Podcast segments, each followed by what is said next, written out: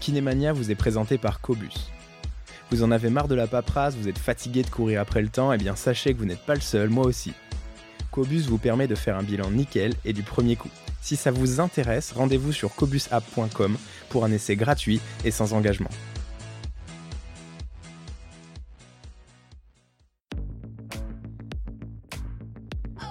Salut, je suis Marius Lebré, cofondateur d'Health Impact, organisme de formation pour les kinésithérapeutes et les professionnels de santé. Avec Kinémania, je te propose de rencontrer des kinés ou des professionnels de santé qui ont un parcours un peu atypique et une vraie expertise.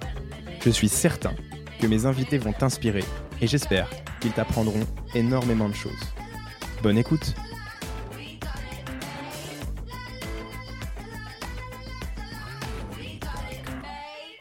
Bienvenue dans ce onzième épisode d'épisode... Oh putain, je suis fatigué. Oui, alors je, en fait, vu que j'enregistre souvent des trucs. Mais on s'en fout. je hein. suis, je suis hyper familier avec ça, mais si tu savais le nombre de fois ah que je commence, mais parfois 15 fois, 20 fois, donc c'est pour ça, vraiment. Eh, euh, tu sais quoi? Voilà, on vient de le faire le début de l'épisode. Je ne couperai pas. donc bienvenue dans cet épisode avec Marco Gabouti. Euh, je suis vraiment contente de t'accueillir, Marco, aujourd'hui. Euh, on se connaît pas, euh, enfin on s'est jamais vu en vrai. Pour le coup, on, on s'est eu au téléphone plusieurs fois, on a échangé, c'était c'était hyper intéressant. C'est pour ça que ça me fait vraiment plaisir que tu aies accepté l'invitation aujourd'hui. Comment tu vas?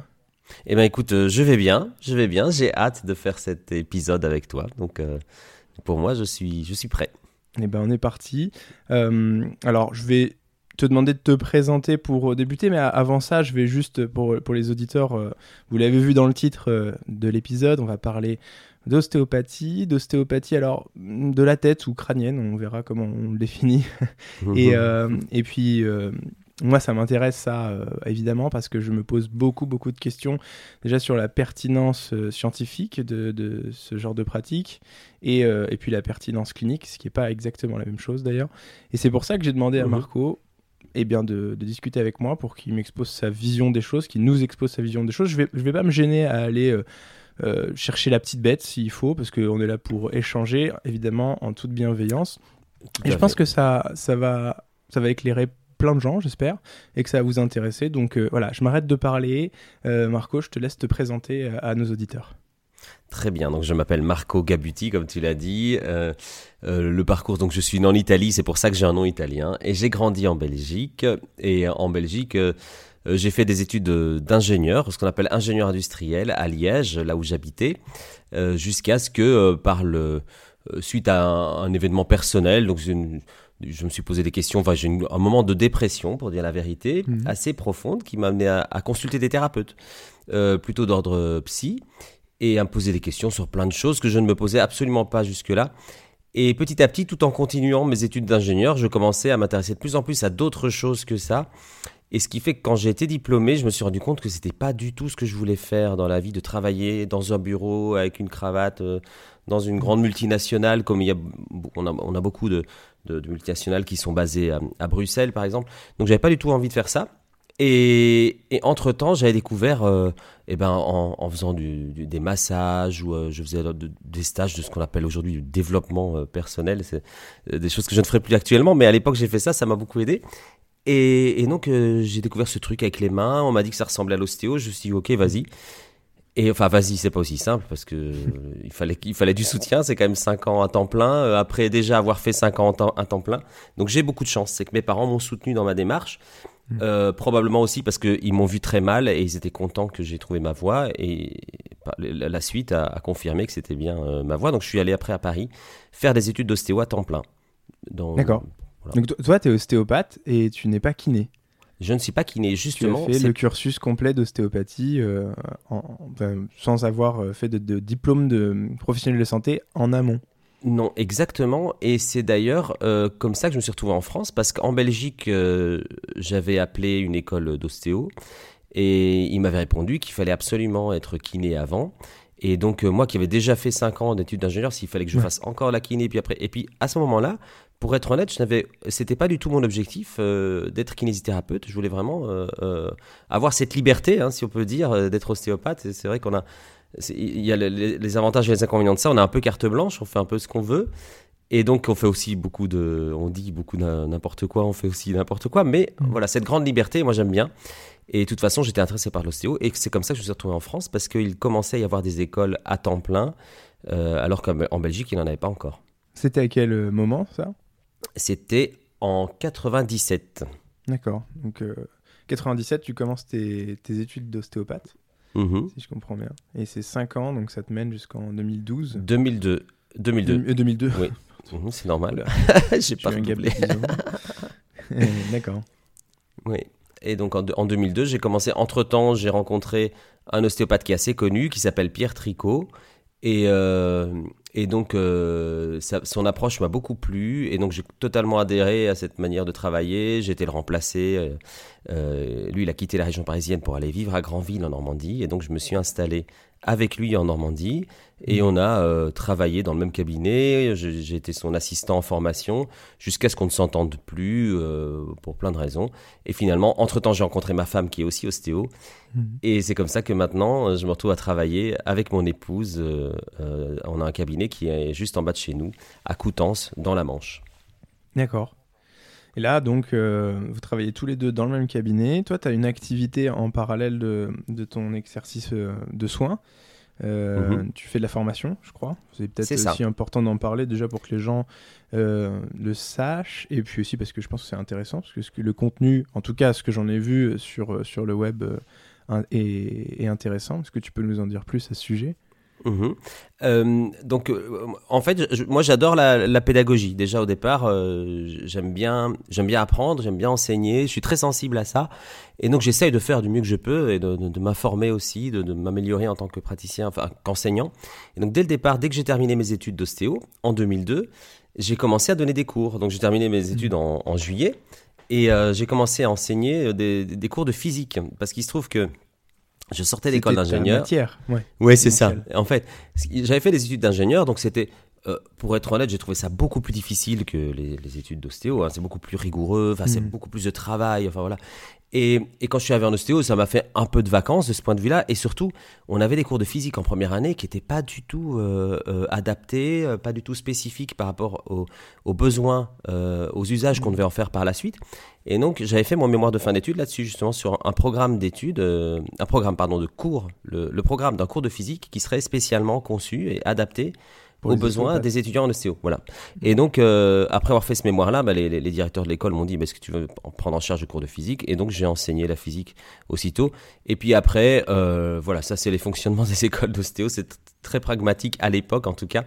Donc, vu que j'étais là enseignant, ils m'ont dit, tiens, est-ce que tu veux pas faire de- des cours de ceci et des cours de cela? Et je me suis retrouvé petit à petit à enseigner euh, ben, ce que moi je savais, euh, je commençais à savoir faire tout juste, voilà, les techniques de ce qu'on pourrait appeler des, de- des- des techniques indirectes euh, qu'on qualifie de relativement douces, hein, même si c'est pas toujours doux, techniques indirectes et, et, et l'approche crânienne.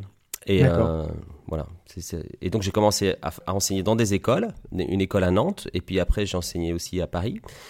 Et, et c'est un peu comme ça que tout a commencé, c'est-à-dire que la, la- la- la grande, la grande chance que j'ai eue, c'est que les étudiants se sentaient à l'aise avec moi parce que j'étais un jeune prof et moi je ne fonctionne pas du tout en mode sectaire. euh, euh, Mm. Je dis et tu écoutes. Je déteste cette, cette, cette, euh, cette relation d'apprenant avec un qui sait et l'autre qui écoute et qui se Mm. Et quel que soit le, le côté euh, duquel je me trouve. hein. Donc, euh, et maintenant que j'avais le, le- je tenais le crachoir, je pouvais organiser un cours, je pouvais le faire comme je voulais. Et donc j'avais cette chance de, voilà, les, étudiants euh, se sentaient ouverts et, et me questionnaient beaucoup, notamment sur les modèles, euh, enfin pas sur les modèles, mais en ostéopathie crânienne, bah, je prenais, euh, moi-même je pratiquais de manière un peu, un peu rock'n'roll, un peu comme fait euh, Pierre Tricot, c'est-à-dire sans se prendre la tête avec tous ces modèles de, de SSB Mm. et tout ça, mais je devais les enseigner. Et quand je les enseignais, ils me posaient plein de questions. Et c'est vrai que nous, quand on était étudiants, si on posait ce genre de questions, le prof qui était très euh, voilà, en position haute et, euh, et, détenait la vérité, si on le mettait un peu en difficulté, il faisait une pirouette ou alors il, il- ou alors il, il nous humiliait et donc on, on se Ah, tu taisait. veux Moi, dire que là, tu fais référence à, tu veux dire des étudiants qui euh, se poseraient des questions d'un point de vue critique, c'est Mhm. ça, et qui poseraient une question euh, tout à fait naïve mais critique quand même à Oui. un prof sur euh, ce qu'il est en train de raconter. Mhm. Et c'est ça que tu dis. Et, et le prof à l'époque, enfin ou peut-être Oui. encore, aujourd'hui, on n'en sait rien, leur répondaient soit en les humiliant, soit euh, en faisant une pirouette. Donc euh, C'est ça. c'est c'est embêtant comme. euh, oui, c'est c'est vrai Ah que ça- c'est c'est choquant. ouais. Mm. Oui, il faut, il faut dire la vérité. C'est un, Mhm. un modèle. Alors, les choses ont changé aujourd'hui. Hein, Ouais. donc, euh, mais c'était la règle avant. L'ostéo, c'est, c'est- c'est- il y a- on, on a un peu une tradition euh, comme ça, mais on la retrouve partout. Hein, euh, C'était en fait la toi- trad- Oui, on la retrouve partout. hein. T'as Oui. t'as raison. À plus ou moins grande échelle. Voilà, enfin, on la retrouve mesure, euh, mais- chez, chez, les, chez les podologues, chez les Ouais. kinés. On a tout- tous des, des grandes figures qui font. euh, Sans- on- oui, oui, on l'a partout. Et puis les, puis les, les, comment dire, les méthodes qui portent, qui portent le nom des, des inventeurs exactement. sont, sont le meilleur exemple, je pense. Ah, pour moi, c'est un vrai problème. Machin, Voilà, ouais. c'est ça. Faut pas demander à machin pourquoi la méthode elle est comme ci comme ça. hein. C'est, Non, ça serait, Ah oui. ça serait le ne, ne- ne pas le respecter, disons. C'est ça. Moi, c'est- un, j'ai un vrai- problème avec ça. Les méthodes qui portent les noms des gens, pour moi, c'est, alors c'est peut-être pas, euh, euh, c'est pas dans l'absolu toujours le cas, mais ça me pose problème, en effet.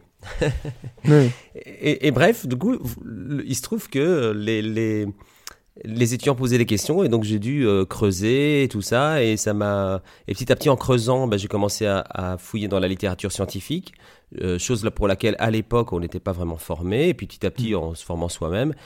Et en creusant, c'est comme ça que je me suis dit mais en fait on a il y a beaucoup euh, d'éléments de littérature euh, qui sont disponibles et dont on ne fait pas du tout usage, qu'on n'utilise pas du tout en ostéo parce qu'on est, on est vraiment fermé sur notre, nos textes fondateurs.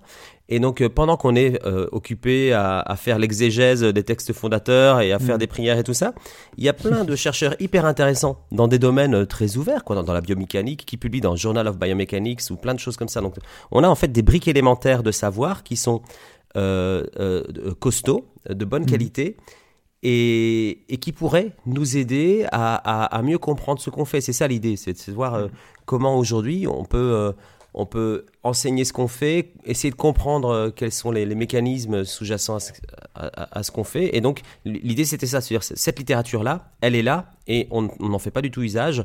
D'où euh, l'idée d'écrire un article qu'on a écrit avec euh, Jerry Draper-Rodi et, et qu'on a publié dans, dans le Journal of Osteopathic Medicine. Ouais.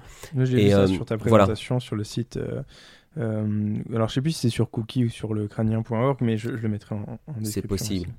C'est ça. Et c'était l'idée, c'était vraiment de, de faire de, de, de faire un peu le tour de la littérature euh, qui pourrait nous. Enfin, il y a plein de choses dans plein de domaines qui pourraient nous, être utiles pour après construire justement collectivement euh, un modèle explicatif. Et je dis bien un, c'est pas le modèle. hein, donc euh, je conçois qu'on puisse aborder la tête de plein de façons différentes et que ces façons puissent coexister. Et que l'idée de construire ce modèle collectivement en réfléchissant à plusieurs et le construire directement comme un modèle, donc forcément comme quelque chose qui va être amené à être revu, à être contredit. Mm. Et si on le conçoit dès le départ comme ça, on va pas pleurer le jour où euh, il sera contredit. On se dit mais il a été fait pour, donc c'est Oui, Et donc, voilà. Enfin, pour qu'un modèle soit. euh, Enfin, faut que le modèle soit réfutable. En fait, exactement, exactement. Et donc Euh, sortir un peu de cette tradition dogmatique. Voilà. C'est ça, un dogme, c'est pas réfutable. En fait, Mais non, par exemple, oui, voilà, enfin, par exemple, les religions sont pas réfutables. C'est tout. non, c'est ça, Ouais. difficilement. Ouais, ça. C'est pas réfutable, c'est comme ça. Tout à fait. Mm. Euh, et d'ailleurs, tu disais euh, l'ostéopathie de la tête. euh, on dit, parce qu'on va essayer de se, se focus sur l'ostéopathie de la tête Mhm. pendant l'épisode, c'est l'ostéopathie de la tête ou l'ostéopathie crânienne? Et alors peut-être qu'il y a un choix sémantique selon Mm. comment on veut l'orienter d'ailleurs. C'est pour ça que je te pose la question. C'est une très bonne question et, et- et c'est une question centrale, c'est de se dire Mm. euh, quand dans le développement de la profession, parce que c'est quand même euh, c'est enfin de la profession, oui, c'est quelque chose qui, est né il y a presque 150 ans maintenant, l'ostéo, et donc c'est quelque chose qui a évolué. Et au cours de son développement est apparue euh, euh, l'approche crânienne, et donc euh, et qu'on a après aussi étendu l'approche crânio-sacrée. Et, et à ce moment-là, on parle d'ostéopathie crânienne, alors que et donc tout ça, ça, nous emmène à réfléchir d'une certaine façon.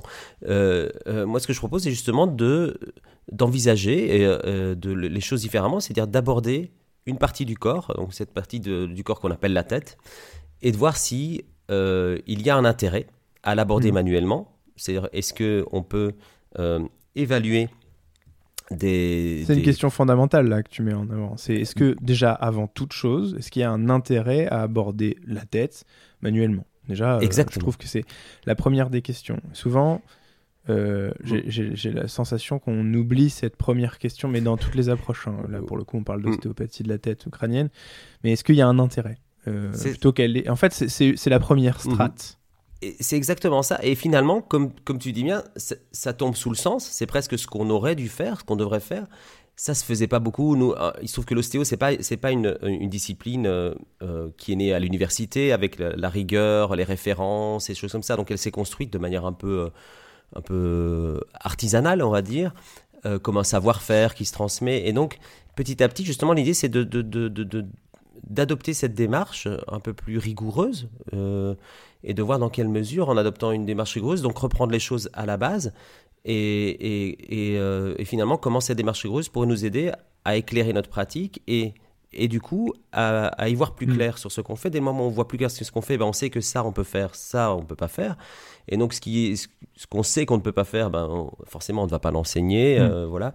Et, mais par contre, l'idée, c'est que euh, euh, bah, si, on, si, on, essaie de savoir si on peut faire quelque chose, c'est que quelque part, on, a quand même un doute. On pense quand même qu'il serait peut-être possible qu'il y ait un intérêt à aborder cette partie du corps manuellement. Et, aujourd'hui, aujourd'hui, on en est où dans cette réflexion-là euh, Enfin, en tout cas, toi, t'en es où? Parce que je ah. pense qu'évidemment, la réponse dépendra de la personne à qui je pose la question. Euh, c'est pour ça que je t'ai invité, d'ailleurs. C'est aujourd'hui, alors, je sais que c'est très très difficile de répondre à ça en ne serait-ce même qu'en 50 minutes, mais synthétiquement, où on en est, quoi? Tu vois, parce que c'est une question. Alors, je leur dis parce que je pense que c'est important, voilà, de cibler l'épisode là-dessus. On parle beaucoup, enfin on le, voit sur les réseaux sociaux, on le voit dans les journaux, l'ostéopathie crânienne, pour ci, pour ça, chez les bébés, il faut faire ci, il faut faire ça. On voit aussi certains discours d'ostéopathes de, de, qui sont, euh, à mon sens, euh, plutôt abjects, comme il y a aussi des discours abjects dans les autres, euh, parmi les autres professionnels, mais qui disent, qui font croire aux, parents, par exemple, que à chaque fois qu'un bébé naît, il doit nécessairement aller voir l'ostéopathe dans les premières semaines, parce que sans ça, euh, il va mal se développer, tu vois, tu vois tout, tout ça.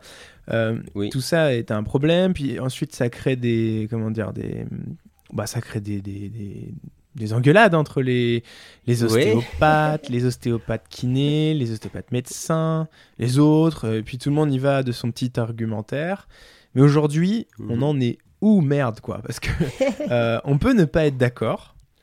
Oui. Alors très bien. Mais par contre, moi, ce qui m'emmerde profondément, c'est de voir des gens ne pas être d'accord, mais se foutre sur la gueule parce qu'ils sont pas d'accord. Oui. Et puis après, bon, il y, a la limite aussi euh, à ce qu'on raconte, bien sûr, mais voilà. Et c'est aussi pour ça que je voulais qu'on en parle. C'est ça, exactement. Je suis très tout à fait d'accord avec toi. C'est que euh, personnellement, d'ailleurs, j'ai même quitté Twitter parce que euh, j'ai commencé à avoir des, des dans, les contacts euh, notamment des kinés, mais aussi beaucoup de médecins sceptiques, et qui fait que, euh, en fait, je, je, je m'en prenais pour toute la profession. cest moi, je veux bien, justement, quand tu dis, il y en a qui, qui disent qu'il faut aller voir l'ostéo pour un oui, pour un non. Et effectivement, euh, et les gens te, tombent dessus, et c'est toi qui dois assumer les erreurs des autres. Je trouve déjà, on, a déjà bien à faire en assumant nos propres erreurs, pour peu qu'on les regarde en face. Donc je, je, je, suis bien occupé avec ça, et je vais pas non plus, j'ai pas je suis pas là pour justifier toutes ces, tous ces excès, toutes ces dérives. Euh, ça, c'est un, c'est un véritable problème Tout à souligné. Et alors, il se trouve que on en est où C'est pour revenir à ta question. Euh, actuellement, là-dessus, ça va être probablement être un peu décevant, mais c'est pas de, j'en suis pas responsable. C'est que pour l'instant, euh, on, on, en est, on en est, on n'est pas, on n'est pas très avancé. on est, c'est-à-dire que on en est où? C'est-à-dire hmm. le, si on va faire l'état des lieux, on n'a pas on n'a pas en fait euh, d'études cliniques bien faites pour y voir plus clair. Euh, on a un petit peu euh, de, recherche clinique qui a été menée en ce qu'on mhm. appelle thérapie crânio-sacrée. Alors justement, j'y reviendrai après. je prends mes notes en même temps pour penser à ce, sur quoi c'est mhm. bien de revenir. Thérapie crânio-sacrée, on parlera après de ce terme parce que c'est vraiment, je n'utilise absolument pas. Mais bon, on a, on a des recherches là-dessus, enfin un peu, un peu d'études cliniques qui ont été menées. La plupart euh, sont de qualité méthodologique très faible, ce qui fait que euh, le résultat, ben, on, peut, on peut en tirer aucune conclusion. Et, et, ça, c'est assez, euh, c'est assez problématique. et donc pour l'instant, on, en est là. On ne peut pas tirer de conclusion mmh. parce que on n'a pas d'études bien faites. Et récemment encore, alors vu que maintenant les, les, collègues savent que je m'occupe de voilà l'ostéopathie euh, sur la tête, enfin au niveau du crânien et tout ça, ils m'envoient des messages. Est-ce que tu as vu qu'il y a telle étude qui sort? Récemment mm. est encore sorti une, une revue euh, euh, systématique de la littérature sur la, la thérapie crânio-sacrée. Mais et, moi, ce que je leur réponds, je dis, on n'a pas besoin actuellement d'une nouvelle revue systématique de la littérature. Non, on a besoin de preuves. En eh fait. Ben, voilà. On a besoin d'éléments. Tu parlais tout à l'heure d'éléments de savoir ou de briques élémentaires de savoir. Bah, on a besoin même au-delà de ça de briques élémentaires de savoir clinique, mhm. de preuves cliniques, pour ensuite construire des, des, des savoirs systématiques. Eh ben tout à fait. C'est ça. C'est que si, si, depuis la dernière revue systématique, il n'y a pas eu de, des grandes études publiées quelque part, à quoi ça sert d'en faire une même quatre ans après On va avoir le même résultat. Et ça, c'est un vrai problème. Ça, c'est formidable. C'est-à-dire que, en fait, on attendrait. Alors, dans, dans ce champ-là, mais dans plein d'autres, on attendrait qu'une nouvelle, une énième revue systématique vienne contredire ce qui a été dit avant, alors que depuis, il n'y a pas eu de nouvelles preuves. Ce qui, clairement, en fait, euh, correspond à du, biais de, enfin, du renforcement cognitif. C'est-à-dire que je sélectionne que les choses qui iraient dans mon, dans mon sens et puis le reste, je le mets de côté. Mm. Euh, c'est ça. Et alors, il se trouve que dans ces, parmi ces revues euh, euh, systématiques, il y a eu celle du Cortex. Je sais qu'on en avait parlé hein, quand on s'était mm. au téléphone. Tout à fait. Et, et alors, c'est là où c'est très intéressant d'ailleurs ce, travail, hein, parce que c'est un, un, peu des ça crée une adversité. Hein, donc euh, c'est bien d'être aussi euh, bousculé dans, nos, dans notre confort et tout ça. Donc ça, ça a un peu remué la profession et ça c'est tout à fait louable. Cela dit, euh, suite au, à, la publication du rapport du Cortex, beaucoup en ont déduit que le, le, le, destin de, de l'ostéopathie crânienne était scellé. C'est-à-dire qu'on a démontré une fois pour toutes que ça ne valait rien sur la base effectivement d'études qui ont une qualité méthodologique très faible, donc normalement on ne devrait pas être capable de conclure. Et euh, alors que non, moi ce que j'en retire de cette de cette revue euh, euh, qu'a fait le groupe Cortex, c'est je vous mettrai en, descriptif du poste aussi. Très bien, très bien, important. Parce que c'est vrai qu'il se trouve que ces travaux sont très détaillés mais mm. finalement, on, on, en fait une caricature et finalement, ce qui, ce qui est véhiculé, c'est plutôt une image très, euh, enfin, un, message très, très, très laconique, très lapidaire, en, deux phrases. Euh, euh, l'ostéocrânienne, c'est de la merde, l'ostéoviscérale, c'est de la merde. Donc, mm. on n'enseigne plus. Donc, ceux qui, donc, ceux qui font ça sont des charlatans et ainsi de suite. Mm. Et c'est tout, tout ça qui me gêne. C'est-à-dire que là, c'est plus de la science. Ça, c'est de l'idéologie, c'est de la politique, c'est tout ce qu'on veut. Hmm. Mais euh, là, on est dans du jugement, on est dans et c'est ça qui le problème, c'est ce que ça a provoqué euh, ce truc-là euh, dans la profession, ce qui fait qu'aujourd'hui, quand tu te présentes, que ce soit sur un réseau social ou ailleurs, et que tu dis que tu es ostéo, ben on te saute dessus parce que si tu es ostéo, c'est que forcément tu fais tout ce que font les gens qui font des dérives et ainsi de suite, alors que la, réalité est hmm. beaucoup plus complexe, c'est beaucoup plus varié que ça et et donc voilà, c'est ça qui était problématique pour moi avec ce, ce truc du cortex. Et moi, je trouve que c'est aussi cette idée de se dire, on retrouve derrière un peu une, envie d'en finir, quoi, une envie d'éradiquer. Euh, et, on trouve ça beaucoup. Hmm. Maintenant, il y a beaucoup d'esprit critique qui se développe et on peut que s'en réjouir de ça.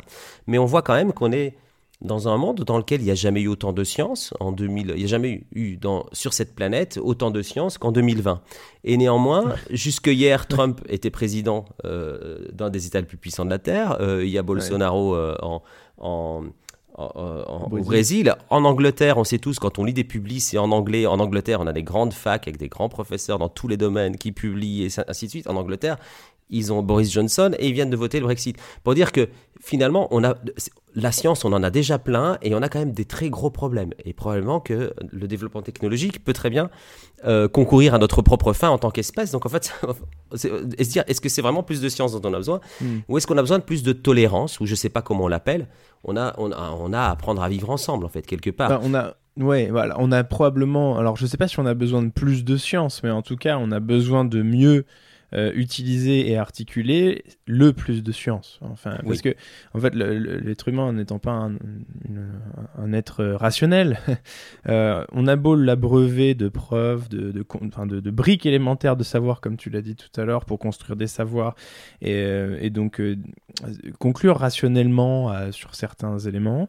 C'est pas pour autant qu'il l'appliquera. Exactement. En fait, c'est ça. À l'image bon, à l'image de, du réchauffement climatique, par exemple. On, on, sait à peu près tous. Alors, il y a de ceux qui disent que c'est euh, une connerie. Euh, bon, très bien, on n'en parlera pas. Euh, et puis, il y, a, y tout le reste qui, qui, qui, sait très très bien que le, que le climat se réchauffe. Euh, moi, le premier, toi aussi. Et puis, pourtant, on, on vit tous dans un monde de, de consuméristes mmh. et d'hyperconsommation. Donc, finalement, on nous montre des choses, on nous le démontre par A plus B, on construit du savoir, mais c'est pas pour autant qu'on modifie nos pratiques. Exactement. Et, et, et c'est bien l'idée le, qu'il y a là derrière aussi, c'est euh, de se dire que euh, moi, ce qui m'aide beaucoup, alors je lis beaucoup de, de littérature scientifique, mais pas que. Euh, je m'intéresse à plein de choses, donc j'adore par exemple la sociologie. J'ai lu les, plusieurs livres de Pierre Bourdieu. J'étais un grand fan de Pierre mm. Bourdieu dans les années justement 2002 quand je sortais d'école.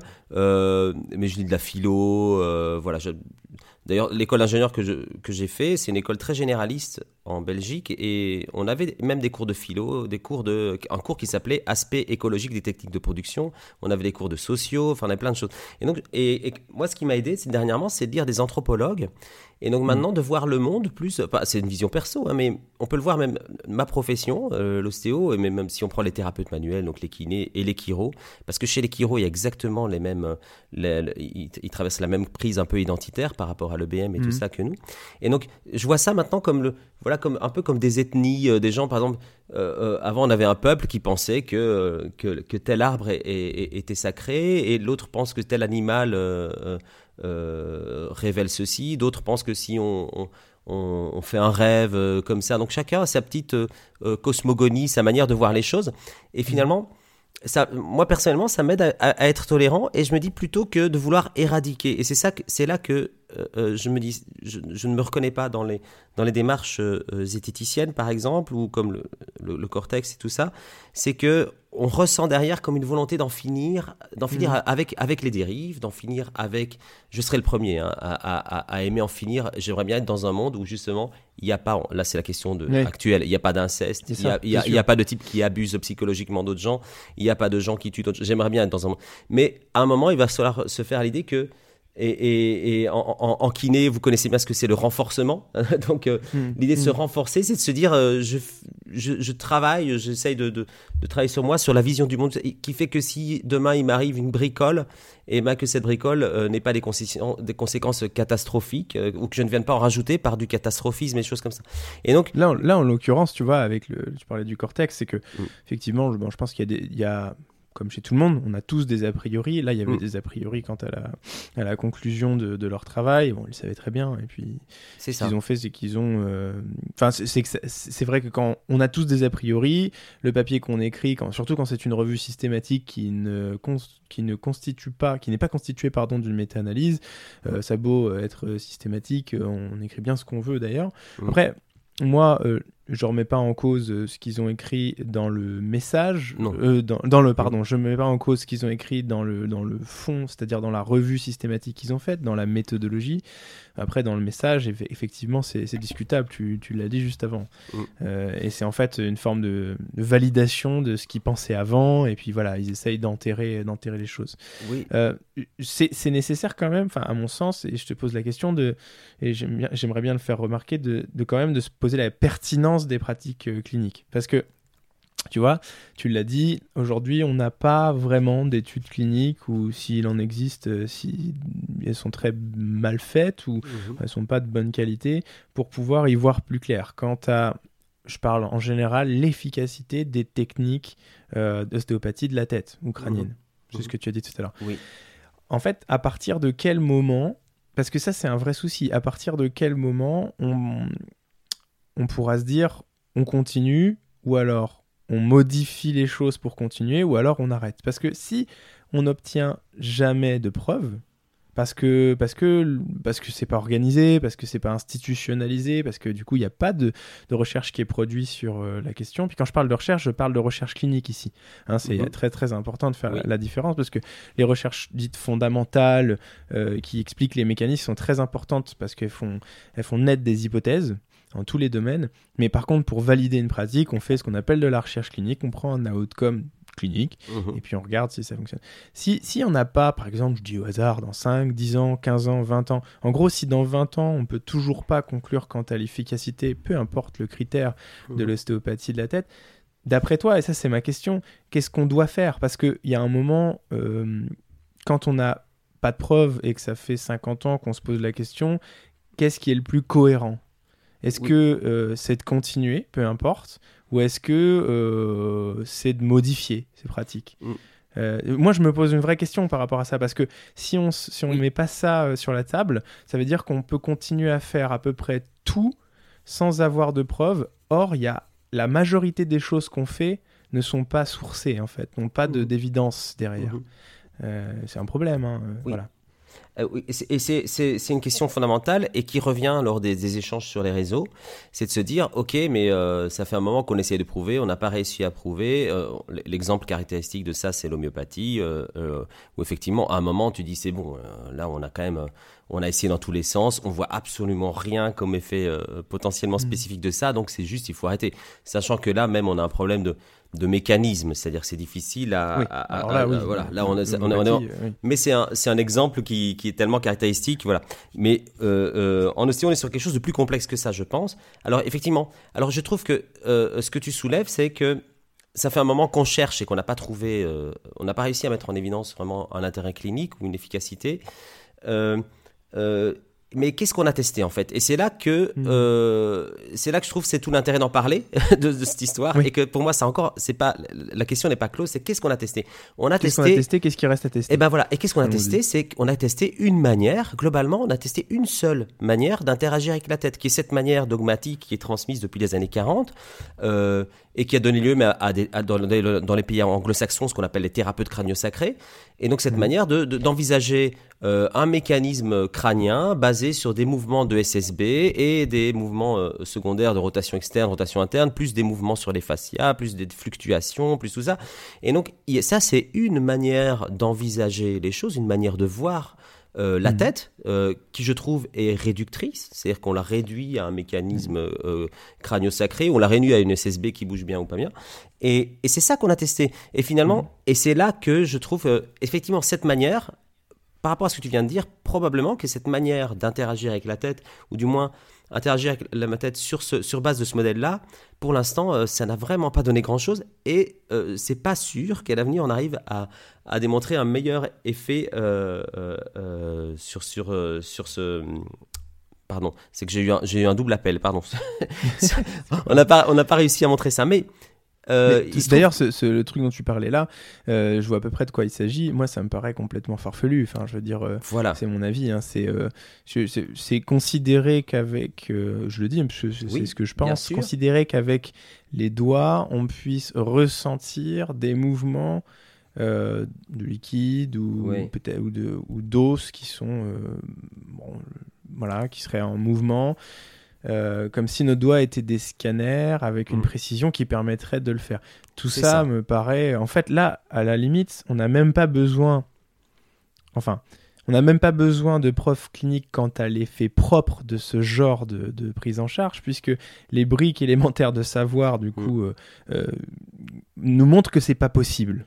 Tu Mhm. vois Exactement. et donc, euh, je suis d'accord. Enfin, je veux dire, ça, c'est un truc. euh, Alors après, ça veut pas dire que faire ça, ça n'a pas d'impact sur le malade. C'est une autre Oui. question. C'est, Oui. euh, je veux dire, une prise en charge avec quelqu'un, quand on s'occupe de quelqu'un, qu'on est, un- qu'on est dans une position de thérapeute, qu'on s'occupe d'un malade ou d'un patient, je dis toujours malade Mhm. parce que voilà, Oui, tu peux. un patient, et bah, on fait quelque chose. Ça, c'est sûr. La question reste à savoir qu'est-ce qu'on fait. C'est ça. Et donc voilà, donc c'était juste pour compléter ton propos et tu allais et justement tu disais bah ça c'est un dogme, voilà jusqu'alors euh, ce qu'on disait qu'on faisait et il y a d'autres façons d'interagir. C'est ça. Excuse-moi, je t'ai coupé mais je, je préfère Ah euh, faire la non, moi, je, tu m'as pas coupé du tout. C'est très bien. Et, et eu ton double appel en plus alors je oui, me suis dit tiens c'est très bon. bien.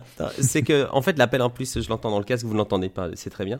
Mais le, le c'est que aujourd'hui en 2020 que ce soit bien clair, euh, euh, on sait plein de choses sur les sutures. On sait que notamment les sutures de la base du crâne euh, sont des cartilages de croissance et que au même titre que les cartilages de croissance du tibia, euh, de l'humérus ou, de la fibula, ils disparaissent une fois la croissance terminée. Donc quand ils ont fait leur mmh. job. Donc aujourd'hui, si on prend un adulte, sa base du crâne, elle est fusionnée, elle est, elle est en une mmh. seule et même pièce. Et donc ça, c'est un élément qu'on doit prendre en compte. On peut plus maintenant euh, euh, contredire on peut ça. ça. On peut ah pas, mais bien sûr. Bien mm, sûr. Tout à fait. Et, ça, donc, aujourd'hui, et moi, c'est ce que j'essaie d'enseigner parce qu'on a, dans, la formation que je donne, il y a souvent des, des profs de crâniens qui viennent parce que ils sont confrontés au même questionnement des étudiants.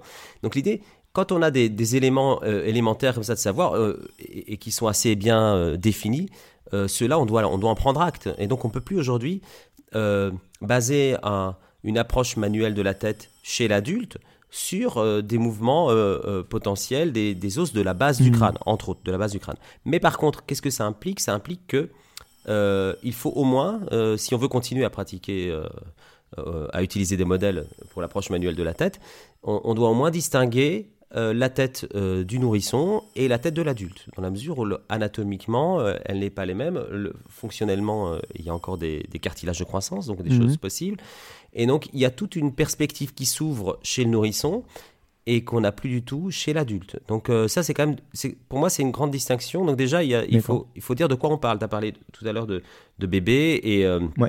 il y a les questions de plagiocéphalie. On y reviendra peut-être, mais c'est vrai que déjà, ça, me permet aussi de le dire, tout à fait, donc euh, de, de, mettre les choses au clair. Donc pour moi, tout ce qui est thérapie crânio-sacrée, mm. ça n'a pas trop de sens de relier. Pourquoi relier le crâne au sacrum? On sait qu'aujourd'hui, on parle d'une personne, on essaie d'avoir une approche biopsychosociale. Donc une personne, elle est, il y a autant de liens entre son coude et, euh, et, ses, intestins qu'entre ses émotions et son genou. Et, et ça, et honnêtement, on, les, on essaie de les prendre en compte de manière générale avec des outils ben, comme, comme l'entretien motivationnel, des choses euh, issues en fait d'autres pratiques. Hein, et, finalement, euh, sans, sans, entrer dans des, non plus dans des dans, des liens tout faits euh, qui sont des liens de, comme la symbolique par exemple où justement le tiens le, genou c'est ça l'épaule c'est ça.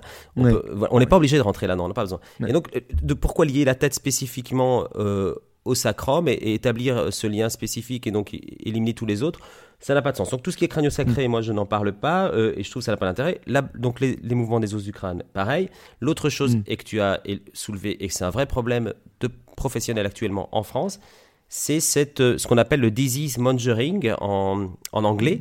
Et j'ai essayé de trouver le mot euh, français. C'est le c'est le fait que tu, fais croire au patient qu'il a besoin euh, d'un produit de santé, hein, quel qu'il soit, hein. ça peut être un traitement ou autre chose, à le façonnage, c'est ça, le façonnage de maladie. En français, c'est comme ça qu'on appelle, mais si vous cherchez les publications, euh, il y a beaucoup de publications faites sur le disease mongering, et donc c'est comme ça que c'est le, le côté sombre euh, de Big Pharma, hein, parce qu'effectivement, ils fabriquent des médicaments qui sont très utiles, et en même temps ils en vivent, donc ils sont toujours cette position ambiguë. Mm. Donc le écrit, euh, pour si vous voulez le rechercher, c'est disease comme bah, en anglais D-I-S-E-A-S-E, et puis mongering c'est M-O-N-G-E-R-I-N-G.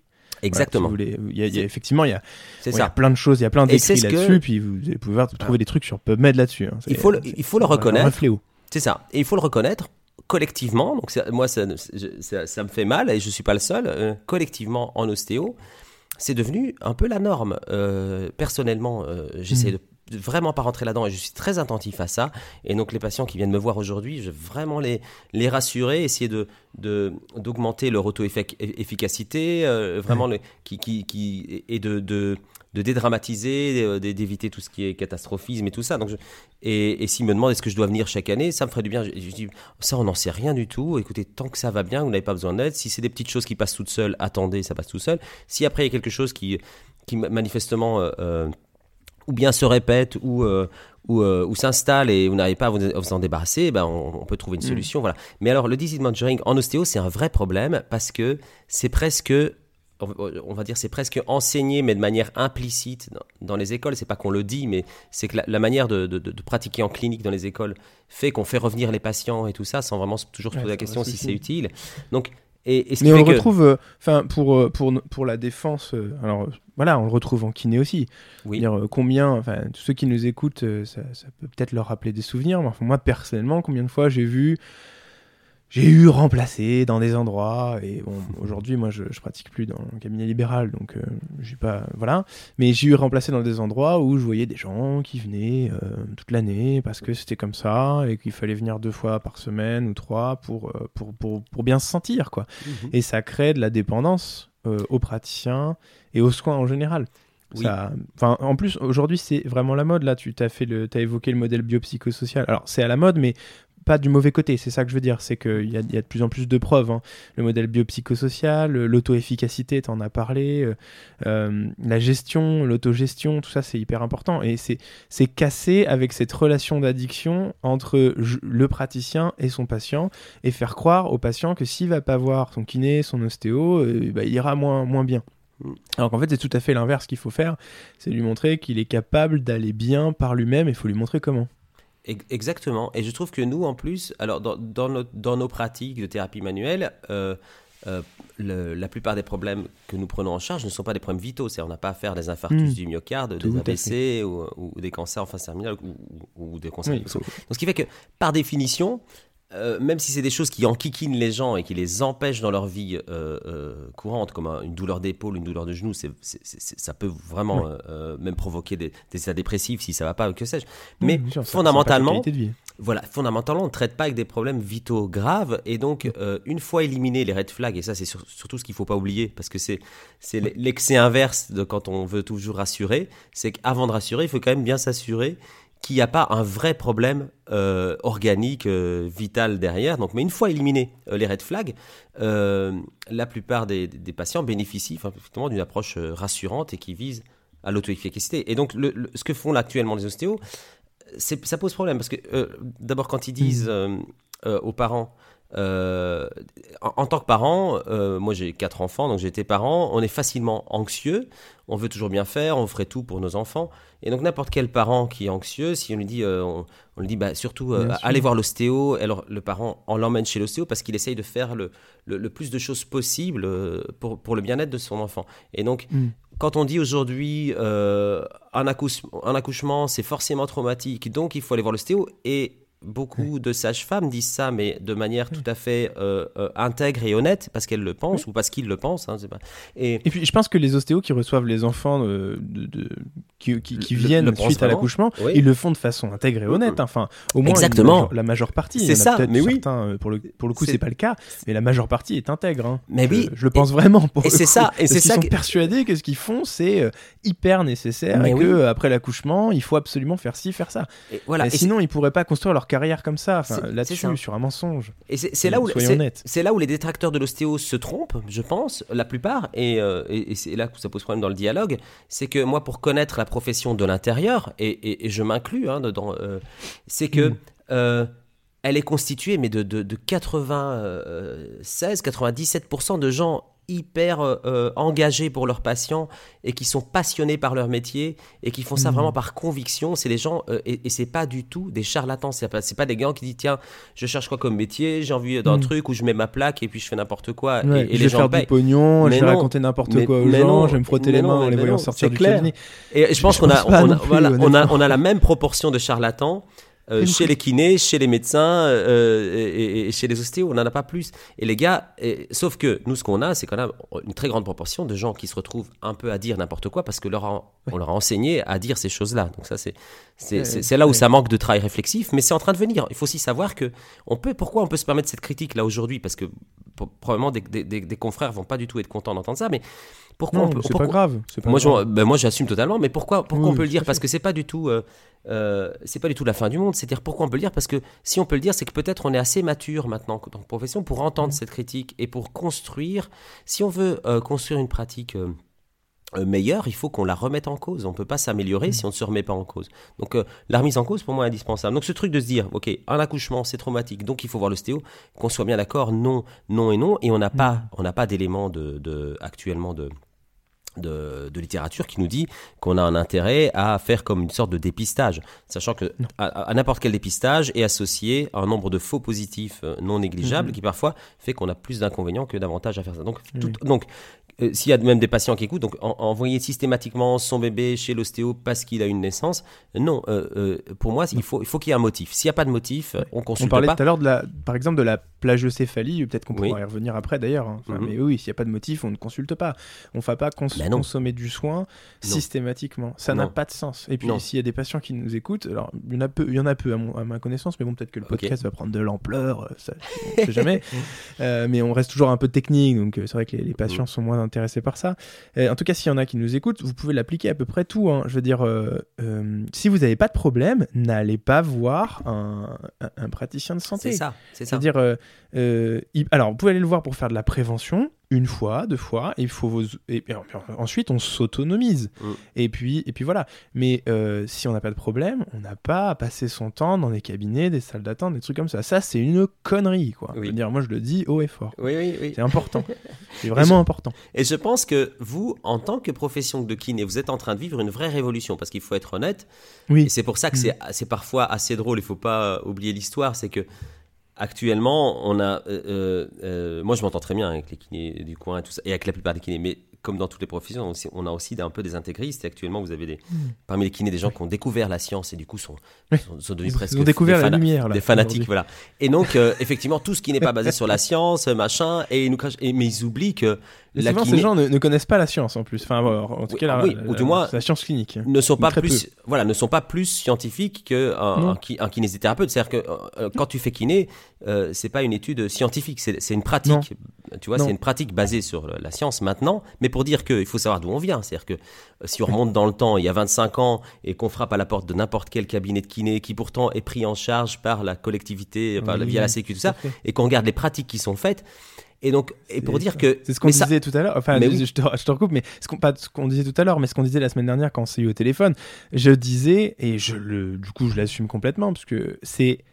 Enfin, faut qu'on balaye aussi un peu devant notre porte. Hein. Mhm. Euh, alors, on a de moins en moins à balayer, je pense. Bah oui, a de moins en moins de, bah de, cochonneries devant la porte. C'est ça. Mais hey, les gars, euh, attention, regardez, ouvrez comme comme le dit Marco, ouvrez ouvrez un cabinet il y a 20 ans, ouvrez-en au hasard. Hein. Aujourd'hui, bon, il y a peut-être un peu moins de, de cochonneries de fête, mais quand même, quoi, je veux dire, faut pas croire, hein, euh, c'est pas beau. Comme vous venez de l'entendre, j'ai arrêté cet épisode puisque j'ai décidé de découper cet épisode en deux.